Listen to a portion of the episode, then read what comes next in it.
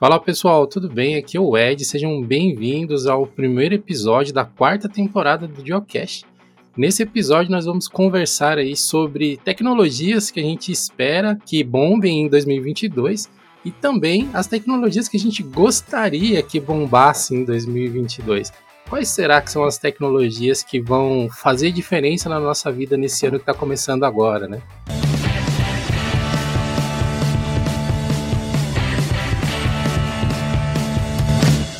Para esse episódio, eu estou aqui com o nosso time principal do Geocaching, o Dil. E aí, gente, tudo bem? Feliz 2022 para todo mundo. Espero que esse ano seja bacana para todos nós. Perceberam que tem alguma coisa diferente com o Raul, que está apresentando o episódio de hoje? Tá, tá, tá diferente, eu não sei. Mudou a voz. Tá mais grossa, né? É, tá, tá diferente, tá diferente. É isso aí. E o Raul Craveiro também está aqui com a gente e daqui a pouco a gente explica um pouco mais disso.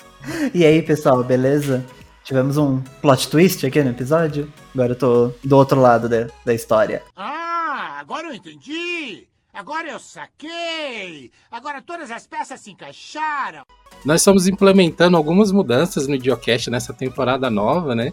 E para essa quarta temporada eu serei o anfitrião de vocês. Eu vou balizar essa conversa aqui, vou fazer o possível para conseguir fazer um trabalho tão bacana quanto o Raul fez no ano passado e quanto o Dio fez em outros anos do podcast. Hein? É uma honra e um desafio ser o anfitrião do podcast, né? Ser o host do podcast, mas ser o âncora, né, que a gente fala, a pessoa que afunda o programa.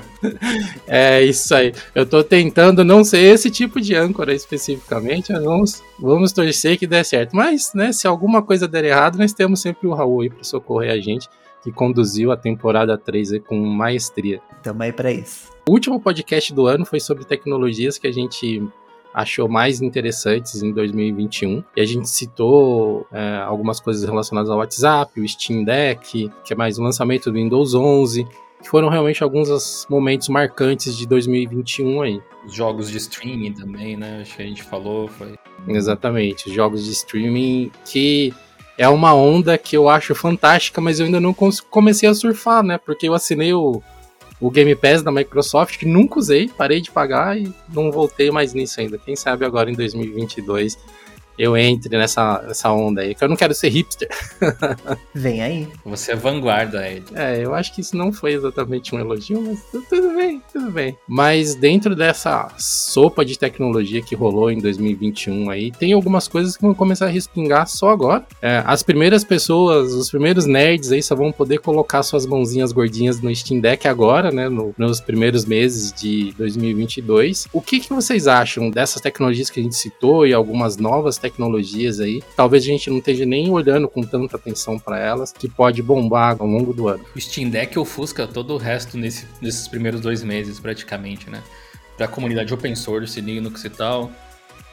Ele tem uma significância tremenda. Então, acho difícil porque até, até a gente ia pensar assim, ó, oh, seria legal a gente falar, cada um de nós falar um que a gente acha que, que vai chamar atenção e tal, mas eu tenho certeza que nós três achamos que o Steam Deck é uma dessas coisas. Então, a gente pode considerar esse como de todo mundo. Não tem como ser diferente, né? É, e vai sair em fevereiro, não é em janeiro. Carregado com ele vem um monte de, eu diria até esperanças de muita gente relacionada a jogos no Linux e tal, e o que ele pode significar. Eu acho que ele não vai ser tipo a solução dos problemas, porque se a gente for ser bem honesto, nada é zero problema, nem os consoles, né? O Windows também tem seus problemas e tal. A diferença é que muda o tipo de problema, mas eu acho que o Steam Deck ele vai fazer com que os games no Linux deem um passo bem significativo. É, e eu tô Digo assim, não tão ansioso até pelo produto Steam Deck, mas pelo que ele vai causar, pela significância que ele vai ter.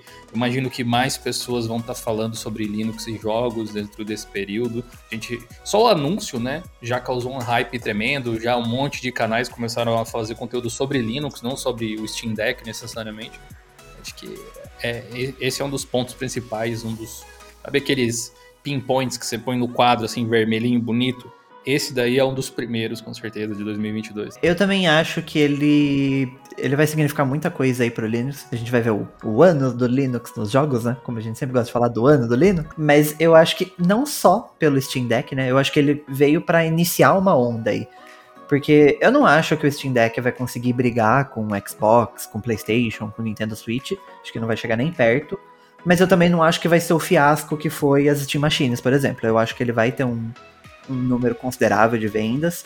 Quem sabe a gente veja mais empresas, tipo empresas de notebook, por exemplo, lançando alguns Steam Decks deles, né? Porque eles já falaram abertamente que, que o, o sistema vai estar disponível para qualquer empresa que queira, que queira fazer uma versão. Tipo, a gente pode ver outras marcas fazendo isso, mas ele também está alavancando outras coisas, né? O, o, Linux no desktop em si também, a gente já está vendo mais jogos sendo compatibilizados. Ainda está caminhando, mas a gente já vê algumas melhorias. É agora a Amazon, né? Eles estão contratando alguns desenvolvedores e engenheiros para poder trabalhar no Luna, trabalhando com, com Wine, com Proton. Então talvez a gente veja aí tipo a migração do Luna de ser um, um streaming baseado tipo em, em VM de Windows para ser rodando um Linux lá. Então tipo, a gente vai ter mais um player rodando Linux que querendo ou não é mais é, é mais interesse para os desenvolvedores de fazer uma versão nativa ou de fato compatibilizar com, com o Proton. E é um player gigante, né? Porra, é a Amazon. Sim, a gente vê cada vez mais plataformas, né, rodando Linux por baixo. E eu acho que isso, no geral, vai ser muito importante para os jogos, sabe? Porque a gente vai alavancando, sabe? Não, não é ou o Steam Deck ou a Amazon que vai ser o, o grande vencedor ali, né? Mas eu acho que tudo isso tem, tem um impacto, né? E tá aí uma coisa que a gente pode considerar, tipo, pro futuro, que o Raul falou, eu me lembrei desse detalhe. Essa questão de outras empresas poderem usar o SteamOS lá é extremamente significativa porque não tem custo de licença. E, e, se a gente traçar um paralelo assim, muitas empresas gigantes hoje em dia, especialmente as que criam soluções, entregam tecnologia como serviço e coisas assim, elas gostam muito de open source, gostam muito de Linux para usar como sistema de base, porque você tem controle total sobre a tecnologia que você está distribuindo e você pode contribuir de uma forma ou de outra com outras pessoas que contribuem diretamente ou diretamente de volta para você, mesmo sendo concorrentes às vezes em indústrias diferentes. Uma Amazon mesmo e uma Microsoft, uma que tem lá o Xbox Cloud Gaming, outra que tem o Amazon Luna, uma que tem a AWS, outra que tem a Azure, as duas contribuem para o Linux e vai melhorar o produto de base para as duas mas na hora de entregar o material, a parte de games em específico não é um lugar onde as empresas costumavam pensar muito em alternativa para o sistema operacional. Tipo, se eu estou uh, fazendo marketing para o meu laptop gamer ou para o meu dispositivo gamer aqui, ele vai rodar o Windows. Pelo menos era essa a realidade até, até hoje, né? Para dizer. Ainda é a realidade, assim. Se eu quero que ele seja compatível com a maior parte dos jogos disponíveis, eu vou botar lá um Windows 10, Windows 11, alguma coisa assim, só que existe um custo para isso e você não detém o software. E se as empresas começarem a gostar dessa ideia de deter a sua tecnologia, que é uma coisa que já acontece em outros ramos, pode ser que no longo prazo isso gere algumas mudanças significativas nesse mercado, porque até então nada impede que a própria Microsoft crie alguma coisa baseada no, uh, no, nos conceitos do Steam Deck com Windows, por exemplo, Windows diferente, ou sei lá, até use o SteamOS modificado mesmo e bote a, a Microsoft Store para funcionar no lugar da Steam. Não se sabe, né? Mas... Eu voto com a banca aí no Steam Deck. Eu acho que é uma das tecnologias que mudou um paradigma de mercado, né? É, ela talvez dizer que o Steam Deck mudou o paradigma de mercado seja um pouco de exagero, porque muitas das tecnologias que o Steam Deck está utilizando, elas já estavam no mercado aí há muito tempo. Mas o que o Steam Deck mudou foi alguém se posicionar sobre Linux Game e foi um nome de peso, que é a Valve. Eles falaram: olha, nós acreditamos tanto nisso aqui que nós vamos botar um caminhão de dinheiro nesse produto e ele vai ser um console e não vai ser um console low cost, não vai ser uma coisa para rodar emulador. É um console para brigar com os outros consoles aí, ele vai ser o seu principal console. E isso muda tudo, né? A, a forma como a Valve vendeu o Steam Deck, né? como que ela se posicionou em relação ao Steam Deck foi tão forte e foi tão é, firme que gerou um monte de impactos, né? Como os anti-cheats começando a fazer um esforço finalmente para compatibilizar as tecnologias com Linux e alguns outros efeitos que talvez a gente nem relacione imediatamente com o Steam Deck, mas que eu acho que faz sentido se você olhar num, num escopo um pouco mais longo, assim como recentemente o Gnome divulgou que finalmente eles estavam desatrelando o pulling rate do mouse do refresh rate da tela. Que isso, para usuário desktop, na maioria das vezes, tanto faz, né? ninguém percebe isso no uso de desktop, mas em games faz toda a diferença. Então, se o, o jogo começa a se tornar um, um ponto de interesse grande para desktops Linux, isso era um ponto de desvantagem em, do, do GNOME em relação ao KDE, porque o KDE não tem essa limitação. E talvez até ajude a entender por que, que a Valve optou pelo KDE no console deles e não no GNOME, que em tese seria um, um sistema operacional, uma interface gráfica, né? Que poderia atender eles normalmente, já que é uma das mais utilizadas no mercado hoje.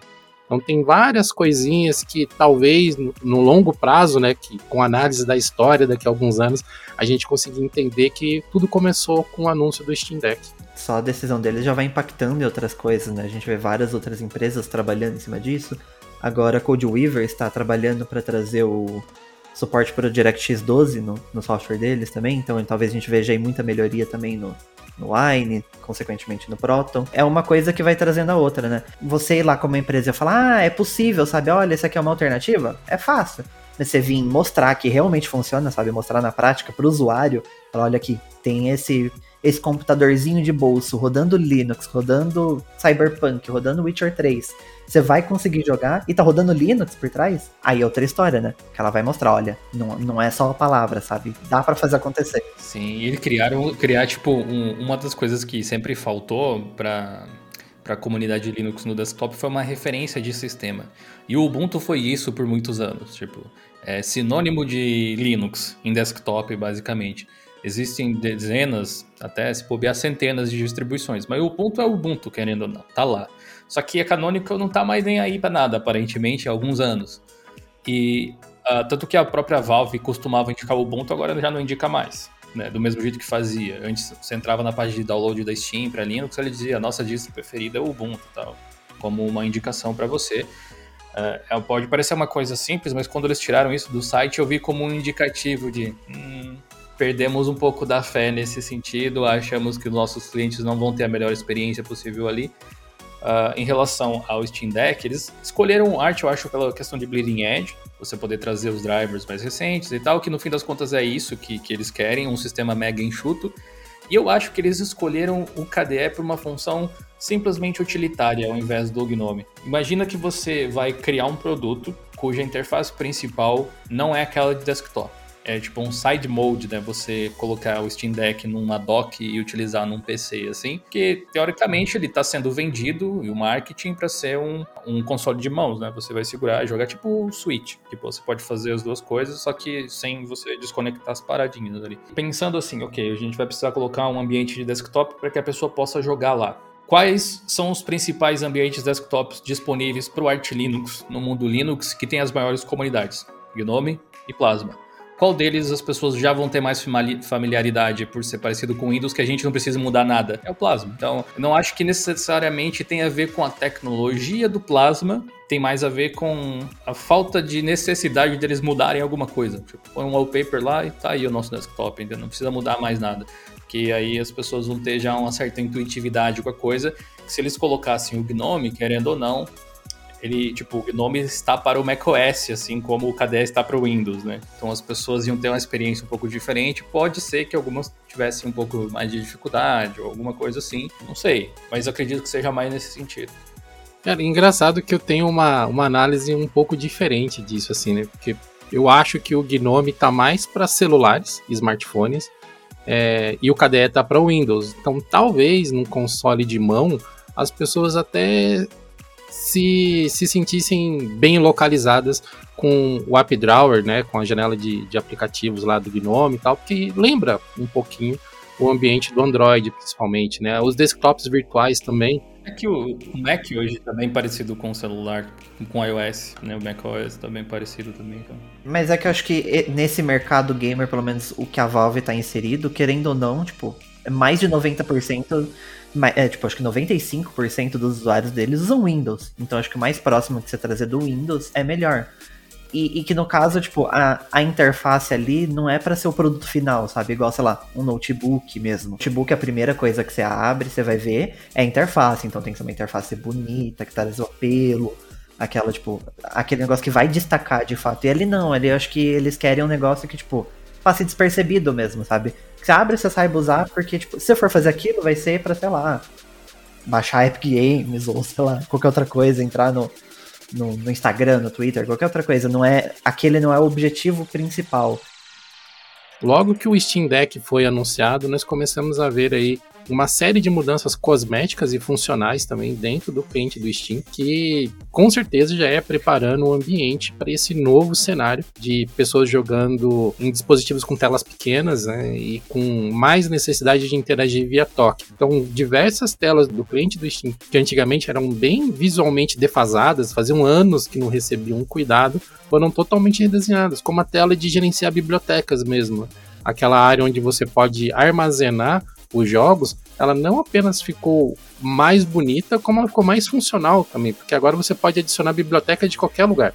Qualquer pasta, né, qualquer diretório dentro do seu computador pode ser uma biblioteca, e antigamente só era possível adicionar um disco diferente como biblioteca. Vocês notaram mais alguma diferença nos clientes do Steam aí? Sim, eu diria que na verdade o que eu estou vendo ali é o seguinte, a evolução do Big Picture.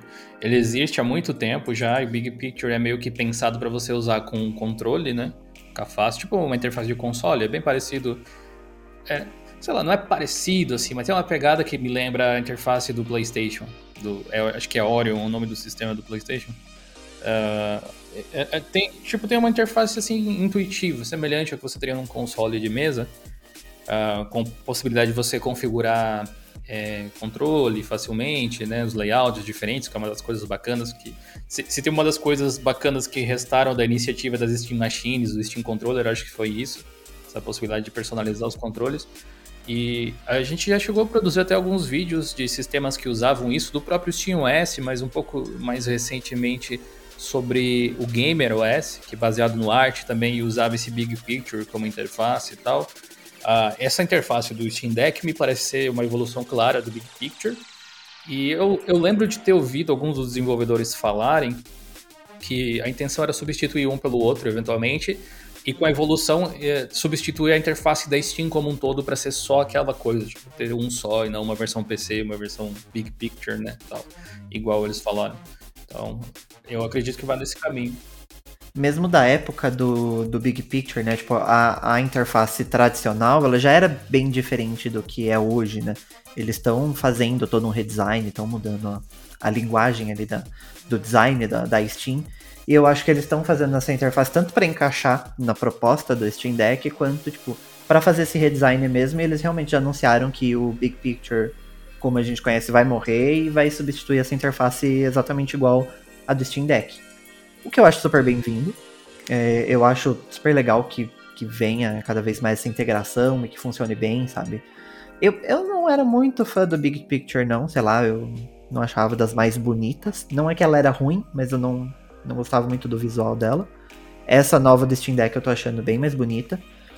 É, e só voltando um pouquinho quando vocês falaram no KDE, talvez eles já estejam pensando um pouco no futuro e querendo trazer mais integrações essa parte de dock também, não ficar só como se fosse um computador, mas tipo, ter widgets do, da Steam, tem alguma outra integração ali, alguma coisa a mais, pode ser, e, e querendo ou não, o KDE seria uma alternativa acho que mais fácil para eles trabalharem com isso. Eles iam, porque agora, né, de início, acho que não vale a pena eles trabalharem tanto nisso, porque, né, tem, tem muitas outras coisas que precisam ser feitas antes, mas... Pode ser subjetivo, mas a gente viu o KDE ser é, tipo, o KDE é um, um projeto que está em constante mudança. Se tem uma coisa que eles não têm é medo de adicionar coisa, de mudar coisa, etc. É, isso, dependendo do seu ponto de vista, pode ser positivo ou negativo, depende da situação, às vezes também, né? Mas eu acho que é visto por alguém que está querendo produzir um novo produto como algo positivo. É só você ver a quantidade de críticas e detalhezinhos que eles receberam por conta da série do Lions Tech Tips e, e eles estão numa posição assim bem curiosa e positiva que é beleza, deixa eu anotar tudo aqui que a gente vai fazer umas coisas, sabe? Não sei se vai resolver todos os bugs ou as coisas, ou vão mudar alguns detalhes, mas estão nessa posição de beleza, vamos fazer, vamos fazer acontecer. E os discursos que alguns desenvolvedores também têm em relação ao KDE é, bem nessa pegada, não, de vamos pensar como que a gente pode facilitar, como que a gente pode fazer isso. E a sensação que o Gnome passa a gente já sabe, né? É a contramão exatamente desse tipo de coisa. A gente tem um ideal e a gente vai chegar lá, mas é dentro do nosso ideal se servir para você, show de bola. Eu tô bastante animado assim de ver é, o que que isso pode impactar no mercado de distros para desktop também, né? Porque se o KDE realmente começar a, a, bombar, né, por assim dizer, por conta do impulso que o Steam Deck pode dar no mercado, Será que nós vamos ver mais distribuições adotando o KDE como interface padrão no lugar do Gnome? Porque o Gnome 42, né, que vai ser lançado nos próximos meses aí, é, tá ainda naquela mesmo, no mesmo paradigma que o Gnome 40 introduziu e que muitos desenvolvedores não curtiram. Tem a, a Libia Duaita, que é a, a nova interface para customização de cores e personalização de temas também, que também gerou uma série de discussões e debates com diversas distribuições Será que a gente pode ver uma ascensão do KDE como uma, um dos efeitos colaterais do Steam Deck também? Que dependendo do alcance que o Steam Deck tiver, talvez, talvez, talvez algumas distribuições pensem, tipo, a maior parte das pessoas novas que estão vindo para cá estão vindo através do KDE, vou oferecer o KDE também para dar uma experiência similar. Não acho que grandes distribuições, tipo o Fedora vai trocar a interface principal para KDE, ou que o Ubuntu vai mudar para KDE, mas eu acho que algumas outras distribuições menores e que estão mais propensas a grandes mudanças, pode ser que a gente veja alguma coisa assim. Ou até mesmo, tipo, o Kubuntu, o Fedora KDE tendo um, um espaço maior dentro da, das suas comunidades, sabe? Provavelmente um efeito também que vai ocorrer é distribuições baseadas em arte ganhar um boost por causa disso. E arte, KDE, Manjaro, né? basicamente. Então eles têm uma, uma possibilidade bem interessante aí de crescimento, que se tiver uma boa direção, eles, eles podem receber um impulso assim, de mudar a história do projeto. Mas depende muito de como eles se posicionarem em relação a isso. Porque eu ainda vejo, tipo, as pessoas falam, ah, o Manjaro virou uma empresa tal. Não, eu acho que as pessoas entenderam errado o que aconteceu lá. Eles têm, entre aspas, né, que é um negócio alemão, se eu não me engano, mas entre aspas, é um CNPJ, digamos assim, para traduzir para o que acontece no Brasil, porque eles são uma organização. Então, para receber doações, eles precisam prestar contas, gerar notas fiscais, coisas assim, para poder pagar imposto, basicamente, e não serem taxados como pessoa individual e não deixar o dinheiro na conta de uma pessoa, por exemplo. Então, é isso que é. Não é que porque você abriu um CNPJ que você é uma empresa. Esse é o primeiro ponto. Qualquer um pode virar MEI, aqui no Brasil, por exemplo. Não quer dizer que você vai ter estrutura de empresa ou vai ter um gerenciamento de empresa pensando em longo prazo. Porém, existe essa possibilidade ali e é uma coisa bem legal. Uh, mas eu acho que tem algumas distros que se beneficiariam bastante se mudassem para o Plasma. E de todas, eu acho que a principal seria o Zorin OS. Porque o que eles fazem no sistema Tipo, eles desmontam o Gnome e montam de outro jeito, que basicamente é o Plasma. Tipo, é o workflow do Plasma que eles estão tentando recriar a princípio ali. Uh, o Zorin Connect é o KDE Connect, de certa forma também, sabe? Que são alguns dos diferenciais. A questão de mudar os layouts, tudo isso é possível fazer no Plasma também. E não tem muitas distribuições amigáveis nesse nível, e a gente sabe que o pessoal do Zorin tem um cuidado bem legal, assim, com os detalhes e tal, uh, que use Plasma. Essa é uma das, das faltas que eu sinto, porque existem distribuições que usam KDE, mas nenhuma delas parece que tem esse viés de produto. Produto. A primeira talvez seja agora o Steam Deck, só que o Plasma não é a interface padrão dele. Então eles não vão fazer muitas modificações ali e tal. Eu gostaria que o Usuário OS fizesse essa mudança. Acho que é uma chance muito boa. Eu vivo pensando assim, putz, é hoje que eu vou migrar pro KDE aqui mas sempre tem algum bugzinho, alguma coisa que me segura, sabe? É, tem também algumas distribuições que não têm o interesse de parecer com o Windows, tem esse ponto também. Não é o caso do Zorin, por isso que eu falei. É, mas tipo, o a System 76 não quer saber nem do Gnome nem do KDE. Eles estão agora, beleza, vamos fazer o nosso. O Elementary OS é outro, mesma coisa. E eles gostam de ser diferentes, eles querem oferecer uma experiência diferente e tal. É, então eu acho que tem, tem essa situação, assim. Mas eu acho que a gente pode ver um, um distros com KDE um pouco mais, uh, assim, no spotlight, né? Sendo mais exibidas e algumas, se forem inteligentes, embarcando nessa aí, podem tirar grandes proveitos, assim. Eu, eu fico refletindo sobre o Zori em particular, para voltar em alguns pontos bem técnicos e específicos para dar exemplos para vocês. Além do visual, né, que é claro que é meio Windows, assim, o que, é que eles fazem no Zorin? Eles implementam uma extensão para ter área de trabalho no Gnome, no Zorin, ou seja, nativo do Plasma. Eles implementam um diferencial que é você conectar o smartphone ao desktop, que é o KDE Connect, só que eles rebatizaram, modificaram, botaram um branding em cima e tal, e é o Zorin Connect, então tá a tecnologia de novo. O menu que eles usam é perfeitamente replicável dentro do Plasma também. As múltiplas interfaces que eles têm, que eles oferecem como um bônus, que é você trocar tipo os layouts, é uma coisa nativa do sistema de temas do Plasma quando você marca para ele carregar o layout quando você carrega uma coisa nova. Então tá ali também. E não tem nenhuma distro com KDE que ofereça um visual organizado e conciso, talvez tirando coisas, até eu diria, da frente do usuário. Uh, e o usuário poderia entrar exatamente nessa, nessa vaga aí. Eu acho que dos grandes dos grandes players do, do mercado, talvez o SUSE, né? A SUSA, que a gente descobriu, eu descobri recentemente, que é SUSA, não é SUSE, é, é o único que vem com KDE por padrão, né? Porque o, o, OpenSUSE Desktop, ele é por padrão KDE, né? O flavor oficial é KDE, não é GNOME. Na verdade, porque quando você instala o SUSE, você escolhe qual interface você quer. Então, tipo, tá lá como se você der next, next, finish, instala com KDE, mas ele não, não incentiva tanto assim, tipo, olha, o KDE é o nosso melhor. Tem o KDE Neon, que é a distro, que não gosta de ser chamado de distro. Então, tipo, tem um outro complexo ali, sabe? Que seria, olha, esse aqui é o produto do Plasma, esse é, essa é a nossa distro. É um sistema vendido com laptops e não dá para chamar de distro. Cara, eu acho que você tocou num ponto que é muito interessante também, que é o, o complexo de não poder ser produto, que ainda permeia o ambiente de software livre, né? a comunidade de software livre. Você quer ver os sei lá, né? Eu não gosto de usar essa palavra, mas você quer ver os militantes chorando e arrancando os pelos da barba é, você falar que uma coisa, um determinado software livre é um produto, sendo que nem a própria GPL é contra isso. Mas as pessoas se tornaram contra isso ao longo do tempo. Né? E é tão é, contraproducente pro, pro mercado de software livre, né? Para a própria filosofia do software livre ter esse complicômetro em cima de ser um produto, né? Se o KDE Neon, por exemplo, se assumisse como um produto que é o showcase do KDE, que é a melhor experiência possível do KDE, isso só faria bem para ele, para o KDE e para outras disso. E um produto não é necessariamente para você vender, é uma coisa para você ofertar pensando num público-alvo. Ele pode gerar receita e é inteligente se você fizer ele gerar receita para você se manter. Afinal de contas, se você desenvolve um software só for fun, e não tem nada de errado com isso, mas imagina essa condição.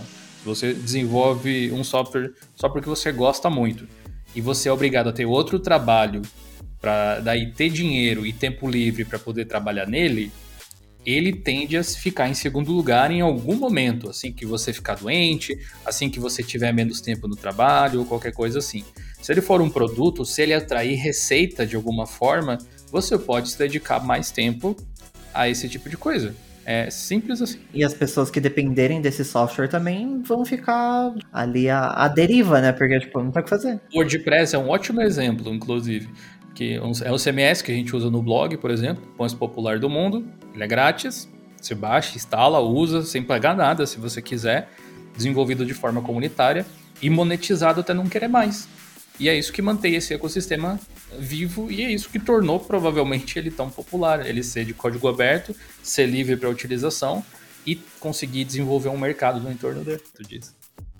É lógico que a gente, a gente entende né, que o Steam Deck vai ser um, um divisor de águas assim, Mas além dessa tecnologia, tem alguma outra que vocês estão vendo correr nessa esteira aí que vocês acreditam que em, em 2022 ou num futuro bem próximo, assim, pode ser um grande game changing? Eu poderia dizer Wayland, gostaria de ver como é que vai evoluir, o Piperwire, como é que vai evoluir, porque eles já, já são funcionais, em generalizando assim, mas eles ainda não atendem perfeitamente em casos um pouco mais pontuais, tem problemas e tal. Conforme as distros mais populares adotarem, a gente vai ver isso implementar. Mas o, o, que, o que vai acontecer nesse ano é que esse ano é ano sim, né, de LTS do Ubuntu. Em abril, né, saiu 22.04. E eu diria que do Ubuntu mesmo eu não espero nada. Que vier de lá é surpresa, sabe? Mas ele é a base de um monte de outros projetos interessantes que costumam se basear nele. E aí vem é, um novo Pop OS, um novo Linux Mint, um novo Zorin OS, por exemplo. Aí tem as distribuições com KDE, que a gente falou antes, que por causa do Steam Deck podem ganhar um pouco mais de popularidade, o, o Kubuntu, o Neo também. Essas coisas eu acho que no entorno do Ubuntu LTS elas sempre causam uma certa expectativa, porque Muitos desses sistemas utilizam ele como base por muitos anos. O Elementary o Mint fazem isso. E ele vai meio que sedimentar a stack de tecnologia que vai ser utilizada ali.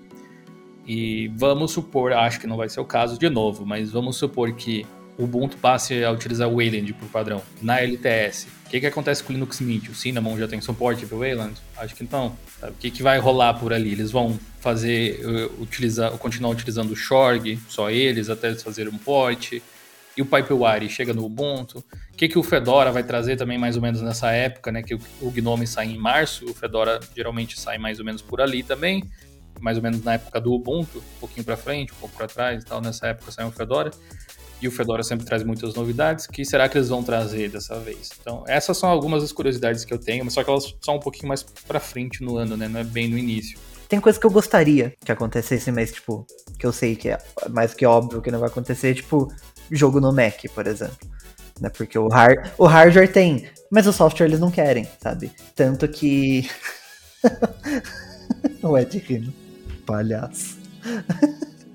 Então, porque tanto a Code Weavers, né, anunciou que o, o próximo crossover no Linux, eles já querem trazer o, o suporte para DirectX 12, só que no Mac provavelmente vai ficar só pro crossover 23, que é no outro ano ainda, porque a Apple se recusa a colocar a Vulkan no sistema, e aí eles têm que usar aquela. É, eles têm que usar aquela API meta. Perrengue chique, né, É, é bem perrengue chique, é bem problema de primeiro mundo.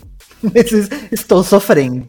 É, então, porque nisso do, da API Metal, tipo, ela não suporta o, o tanto de processamento lá que, que precisa para o DirectX 12. Então eles vão ter que dar alguma volta. É, é, que aí já entra num assunto muito mais técnico, que eu realmente também não faço a mínima ideia como funciona. Mas, tipo, só sei que não é tão simples quanto parece, vai ser muito mais complexo. E a Apple, obviamente, não tem interesse algum de facilitar a vida para os gamers, né? E, tipo, é, o hardware tem, sabe? O M1 aguenta, o M1, o M1 Max, M1 Pro, todos eles aguentam, tipo, aguentaria jogos de ProWay tranquilamente. Se tivesse Vulkan, mas não vai. E eu vou ficar aqui chorando.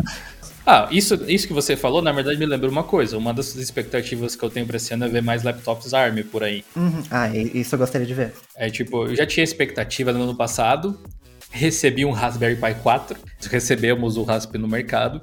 Agora, eu gostaria de ver outros, outros computadores vindo assim. Inclusive, eu gostaria que a System 76 tivesse um laptop ARM, por curiosidade, porque eles fizeram o, o Pop Pi, né, voltado para o Raspberry 4, justamente é o início de suporte para isso, e se tem uma empresa capaz de inovar nesse segmento, provavelmente são eles. Né? Eu acho que o ARM ainda não alavancou tanto fora do universo Apple por conta da exclusividade que a Microsoft tem com a Qualcomm. É, mas nós, vamos dizer que fosse só isso, sim. Tem exclusividade, mas mesmo assim a gente não viu laptops com Snapdragon rodando por tipo tem até mas não é não foi um mercado que foi lançado ou chamou muita atenção então mas eu acho que a partir do momento que cair isso, sabe? Tipo, qualquer um poder fazer, sabe?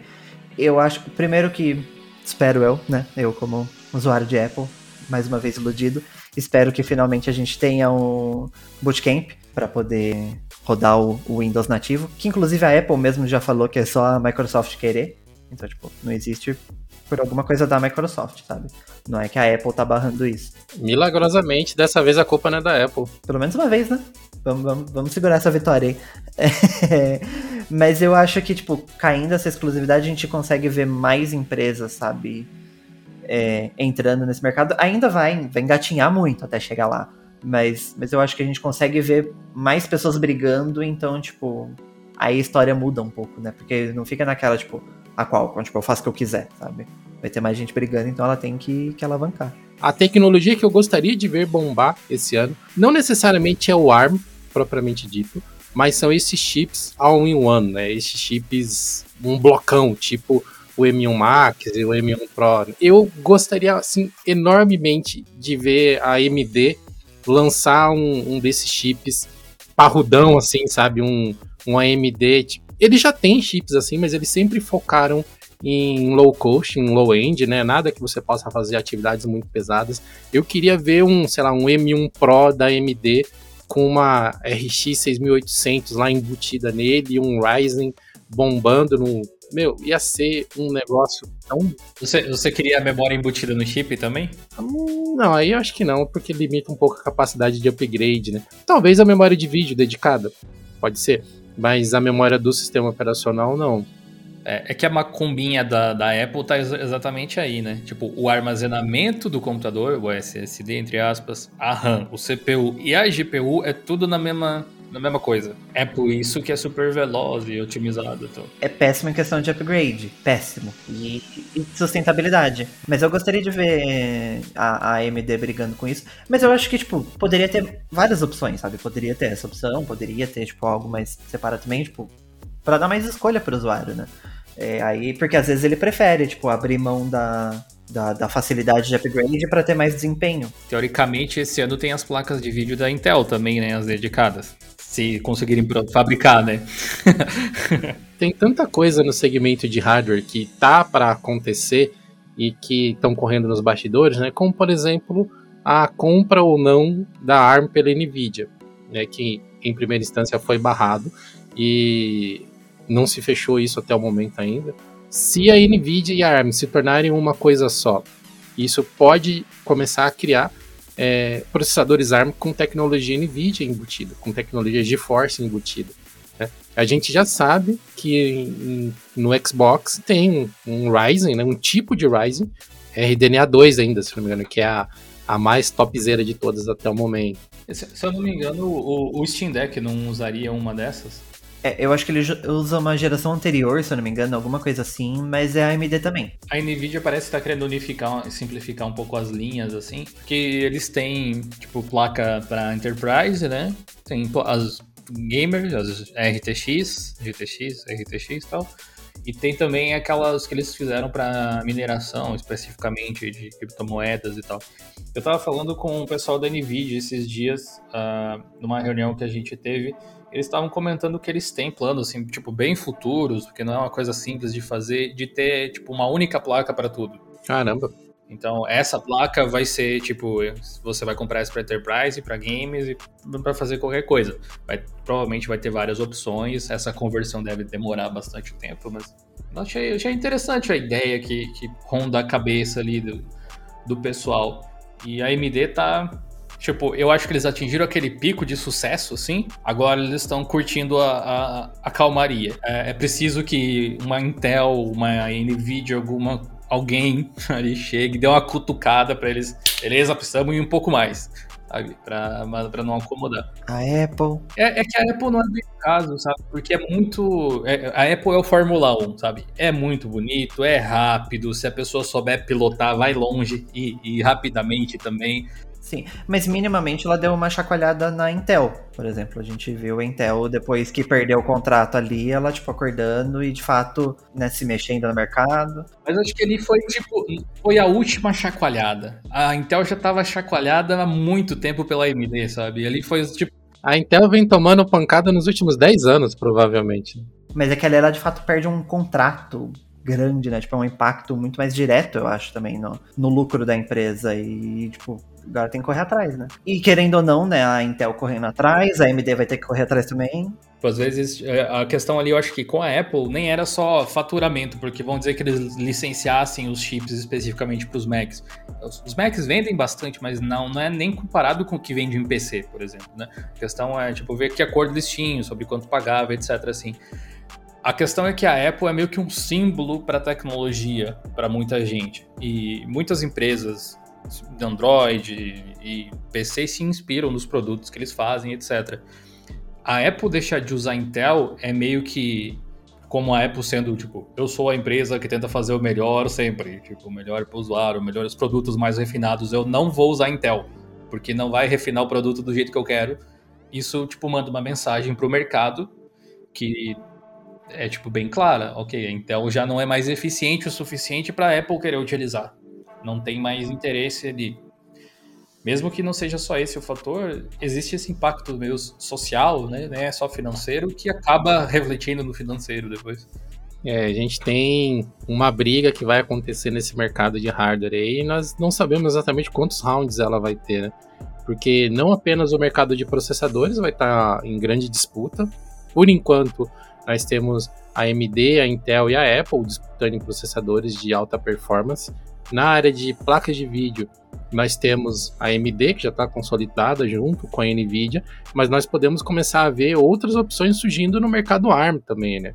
Os chips que antigamente ficavam apenas é, focados em tablets, smartphones, podem começar a ir para o desktop conforme os processadores ARM começarem a ser mais utilizados nesse mercado também. E eles são muito mais poderosos do que essas placas intermediárias que tem no mercado. Tipo, uma, uma GPU do Snapdragon, por exemplo, tem uma capacidade bem interessante de potência com... É, é que o lance do ARM é questão de eficiência, né? menos energia para entregar mais é, potência, coisas assim. Se você for considerar potência bruta, um, desktop parrudão geralmente vai vencer, mas a, a, custo de quê? Espaço, calor, né, um monte de outras coisas assim. É, mas, mas, em laptops é bem possível que exista uma ascensão ali, porque faz simplesmente sentido. Né? Faz sentido, é, é mais econômico, faz as baterias durarem mais, vai ter uma potência ok, mas requer que esse é um ponto talvez bem importante, requer que a maior parte do mercado que a gente tem para computadores seja rebuildado numa arquitetura diferente, ou que aí existam camadas de tradução, tipo Rosetta 2 lá da Apple, e eu não sei qual é o nome que o Windows 11 tem, uh, na versão ARM, mas é tipo isso também, ele faz uma conversão. No caso do mundo Linux, Olha só que interessante. Grande parte dos repositórios já são compilados nessa arquitetura, então você tem os softwares para essas versões. Não todos, mas tem.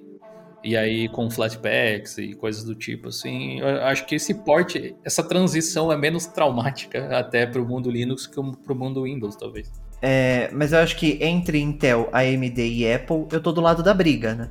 Uhum. Pior, pior, que eu tô. Não, porque mas mesmo eu estando usando o, a Apple, eu acho que a gente de fato, né, tendo as três brigando e não tão acostumadas quanto elas estavam, é bom para todo mundo, sabe? Porque a, a, a, Apple vai sempre querer ter um chip melhor, enquanto a Intel também, a AMD também. Então, tipo, é melhor para todo mundo, sabe? Para todos os mercados e para todas as empresas. Acho que a gente podia reservar aqui uns momentinhos para dar aí alguns spoilers, né? Agora não tanto spoilers, porque as coisas já estão acontecendo, sobre as novidades que que vão premiar aí os diversos projetos que fazem parte do GeoLinux. E aí, por onde vocês querem começar? Por onde que a gente começa? Tem tanta coisa, né? Então, você que ouviu esse episódio até o final, não sei se percebeu, mas não é o Raul mais o âncora.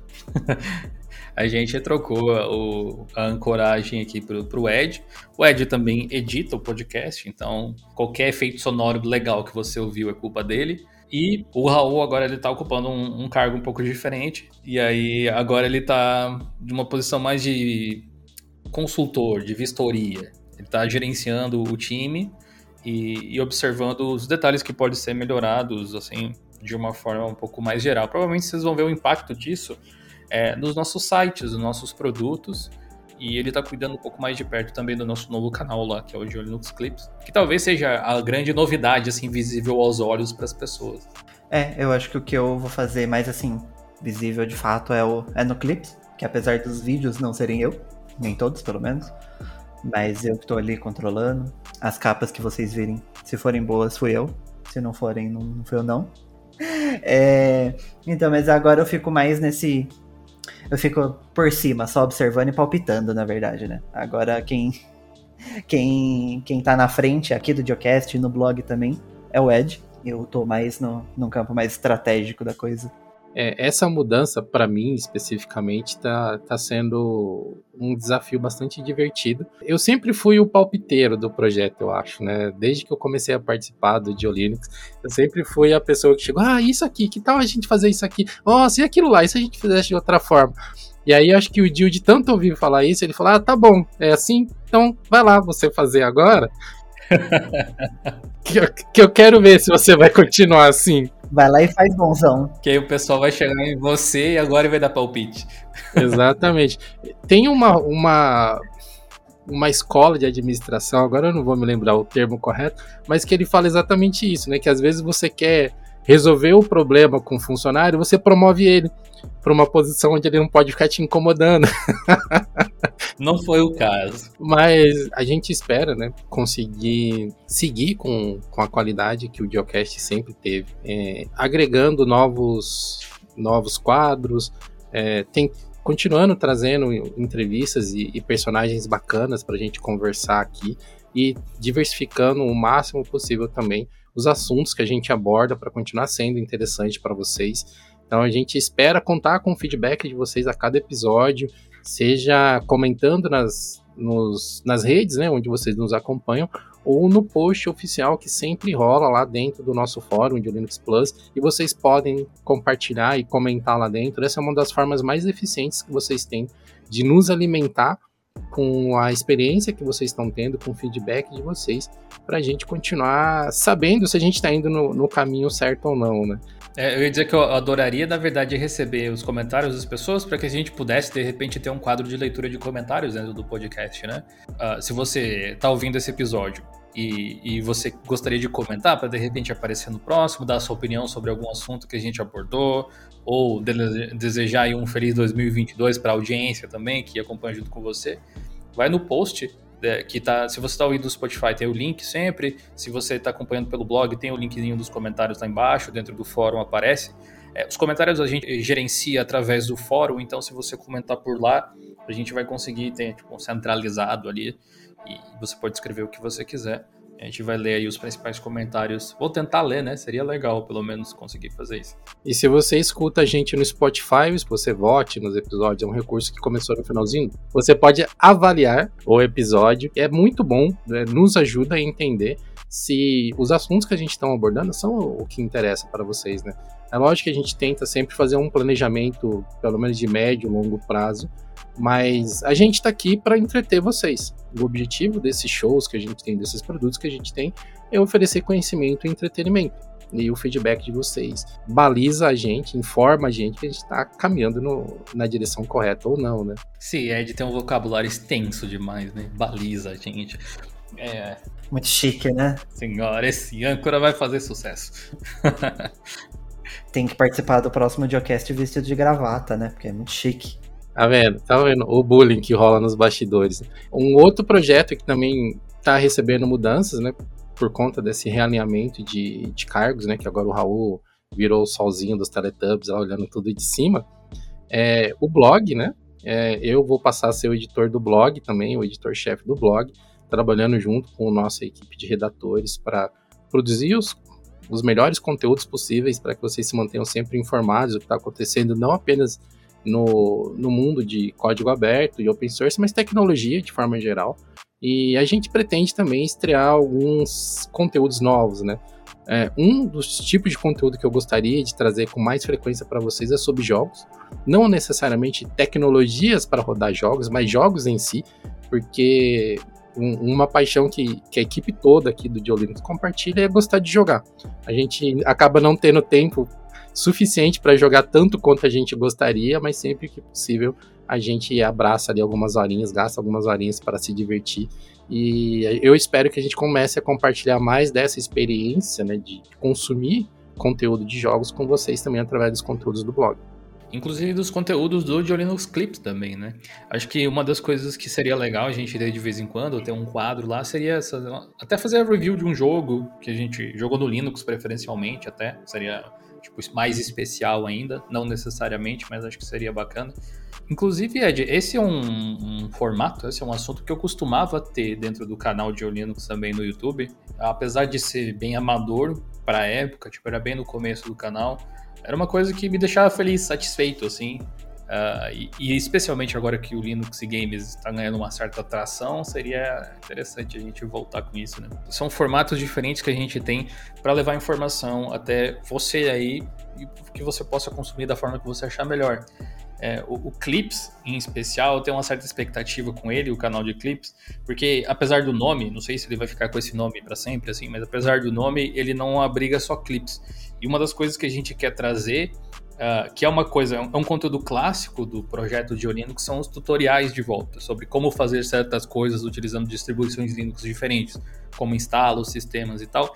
Porque as coisas mudam no longo prazo e hoje a gente tem no canal de Linux principal uma coisa mais de entretenimento com informação e reviews de coisas mais grandiosas. A gente não consegue descer tanto para especificar porque para mostrar como instalar um sistema passo a passo leva ali uns 10, 15 minutos, não dá para gastar esse tempo no vídeo para fazer algo tão monótono, digamos assim mas é um conteúdo de extrema relevância que a gente pretende trazer para o Clips no momento. Então, se você quer aprender coisas diferentes, mais no passo a passo, assim, se inscreve nesse canal aí e ativa as notificações por lá, porque vai valer a pena acompanhar os dois. Já no caso da newsletter, a gente tá. É tipo o Raul Seixas, né? Uma metamorfose ambulante, aquele treco. Começou de um jeito, numa plataforma diferente, e agora já tá diferente novamente.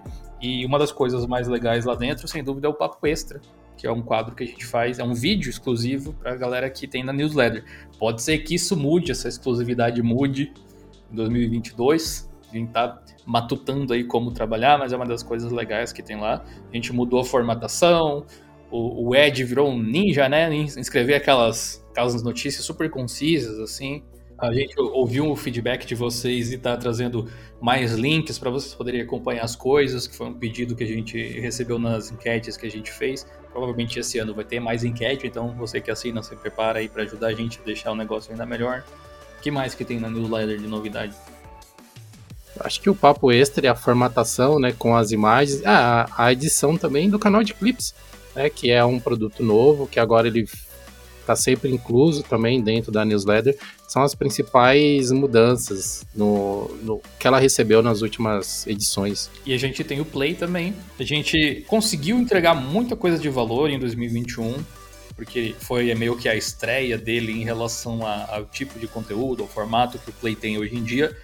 Mas mesmo assim a gente entregou bem abaixo do que a gente tinha planejado em quantidade. Em qualidade não, mas em quantidade a gente entregou abaixo do que a gente tinha esperado.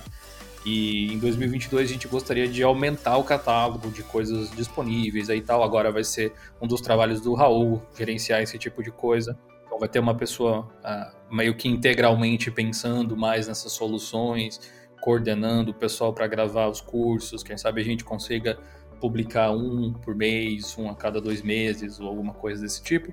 Além dos conteúdos premium que a gente costuma levar para lá também. Tem palestras, por exemplo, que o Edson fez é, ano passado foi. Você, você participou do evento do OnlyOffice, né? Participei do evento da OnlyOffice. O da OnlyOffice foi especificamente interessante, porque foi naquela plataforma online, o Gather, que simula uma cidade virtual, né? Onde as pessoas podem interagir. Qual que era o evento mesmo? Foi a Codecon. É, aí o Ed tava lá falando sobre o OnlyOffice e tal. Essa palestra tá disponível para vocês lá no, no Linux Play que lá não tem só cursos, né? Nossa ideia é que tenha conteúdo, incluindo cursos para vocês que são membros do canal conseguirem acessar. E você sabe que a inflação sobe, né? Tudo aumenta, mas o preço do Linux Play continua o mesmo. Então, se você quiser assinar, é só R$19,99. Não dá nem para dizer que é 20 reais aí no mês. Se vintão não faz muita falta para você, você pode assinar, ajuda a gente e ainda te dá acesso a um monte de coisa legal Dá para participar lá do nosso servidor no Discord dos membros, que a gente faz live também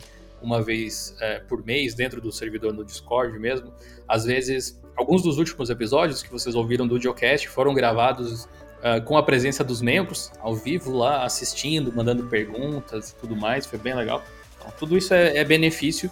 A gente quer melhorar bastante o Play aí ao longo de 2022. Acho que esse é um dos diferenciais também. E além disso, toda a equipe está o tempo inteiro conectada lá no Discord, né? Hoje a gente adotou o Discord como a nossa plataforma oficial para organizar os trabalhos aqui do projeto de Linux.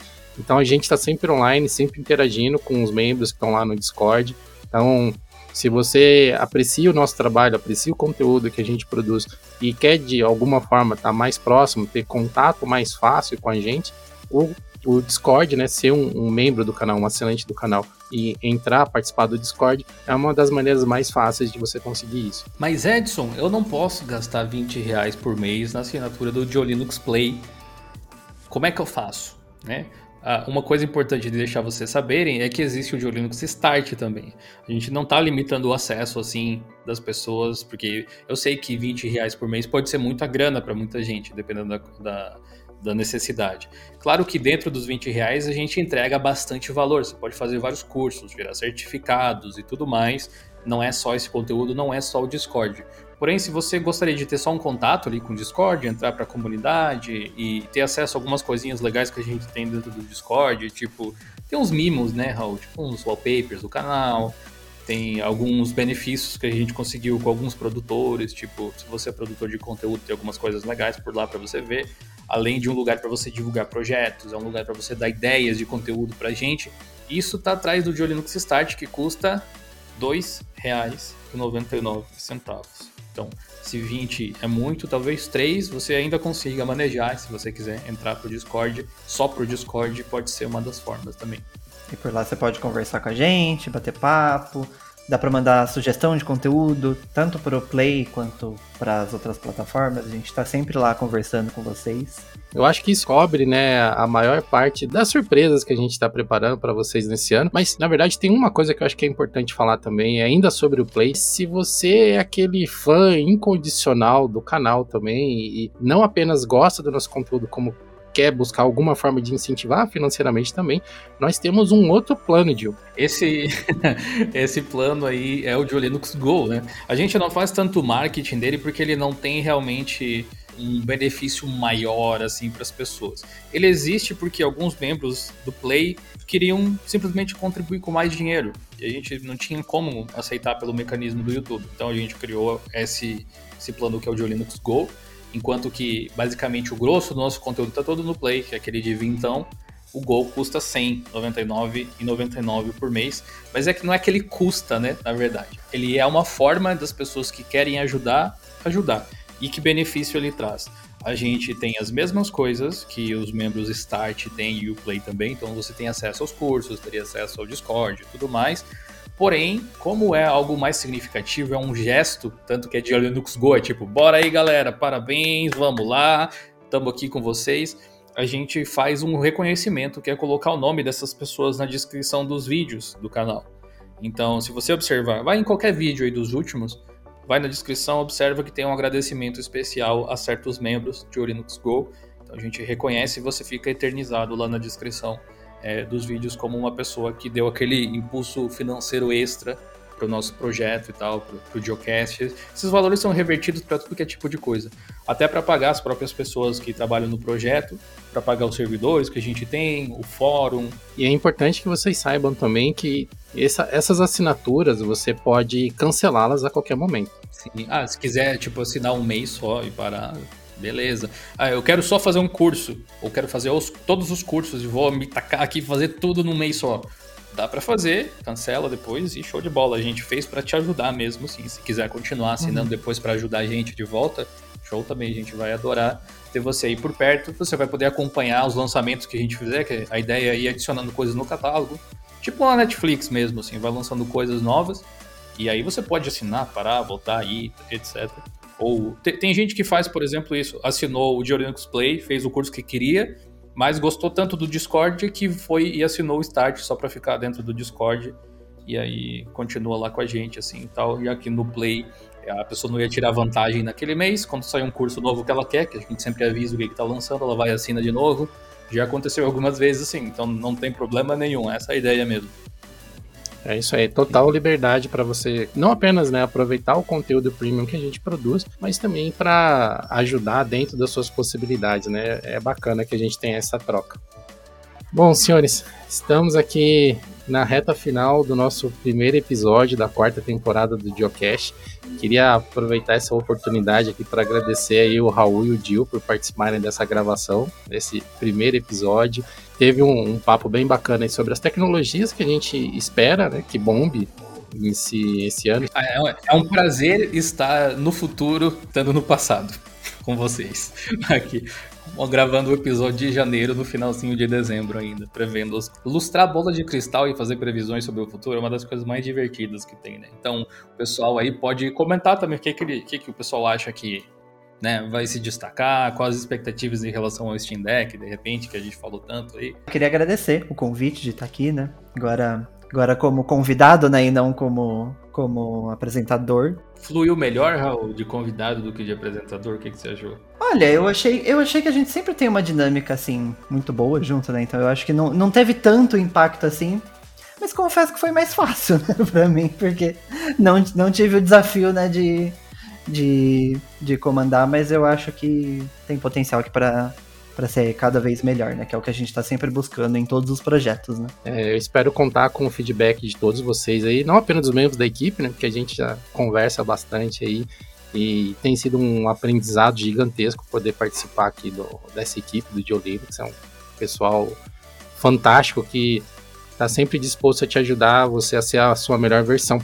Eu espero que a, que a comunidade também ajude a gente a buscar a nossa melhor versão, dando feedback e apontando aí onde a gente pode melhorar. É, esse episódio vai ficando por aqui, então vou roubar aqui a, a frase de encerramento final do Raul. Essa frase o Raul roubou dos Looney Tunes, né? ah, é? Isso é tudo, pessoal. É. Ah, olha só. Ah, That's então, all, folks. Ladrão que rouba ladrão, né?